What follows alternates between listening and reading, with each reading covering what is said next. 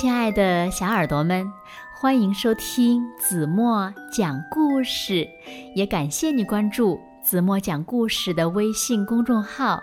我是子墨姐姐。今天呢，是子墨分享给小朋友的第八百零二个故事，故事的名字叫《跳舞的熊》。哇，熊也会跳舞吗？笨笨的可爱的熊跳起舞来是什么样子的呢？子墨也特别想知道呢。那就让我们一起来从故事中寻找答案吧。小耳朵准备好了吗？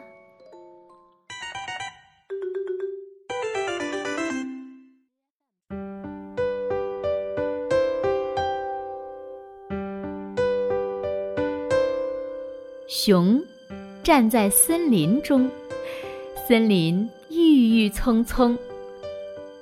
它开始跳舞，伴着树叶轻柔的沙沙声。跳啊，伴着知更鸟婉转的啼鸣声。跳啊，它闭上眼睛，在自由吹拂的风里。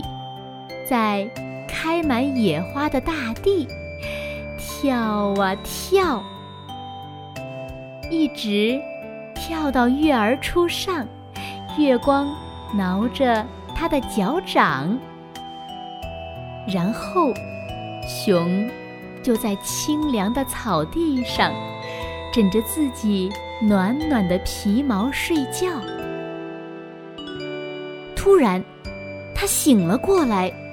一些头戴红帽子的人把它塞进了一个铁笼子，它的耳朵、爪子伸到栅栏外头，他们就这样把它装上车带走了。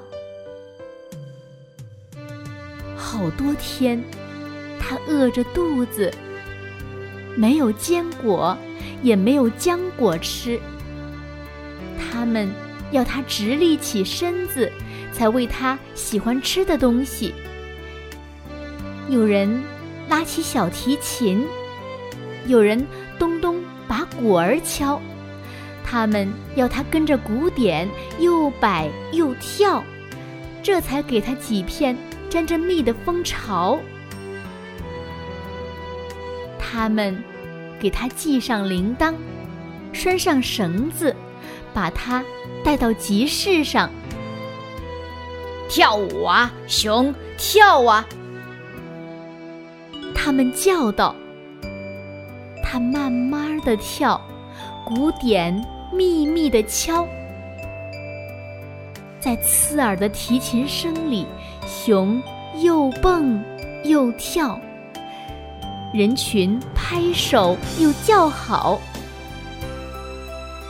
跳到脚掌发疼，多么希望有一条熟悉的小溪，可以让他把脚掌浸到凉丝丝的水里。戴红帽的人拢起一堆篝火，一直聊到深夜。熊装作听不到他们闹哄哄的笑声，不过。熊还有灵巧的爪子，它小心的一点一点解开了锁链，摘下了铃铛。它逃跑了，在星盏闪烁的黑夜，在遍地草木的原野，它奔跑着，翻过许多高而又高的山崖，爬上一座紫花遍野的山峦之巅。他在那儿舔着生疼的脚爪，用一团团雪球擦洗着它。就着午后金色的阳光，他小小的睡了一觉。然后，他把毛茸茸的身子挺得高高，他跳啊跳，尽情的舞蹈。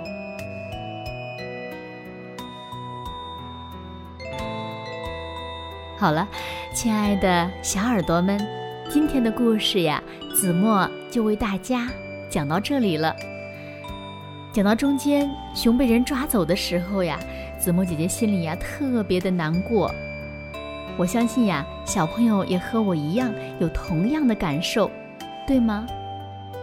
那听完今天的故事，小朋友们有什么话想对这只熊说吗？也欢迎在评论区给子墨留言。好了，今天就到这里吧，明天晚上八点半咱们再见喽。现在睡觉时间到了，请小朋友们轻轻地闭上眼睛，一起进入甜蜜的梦乡啦。晚安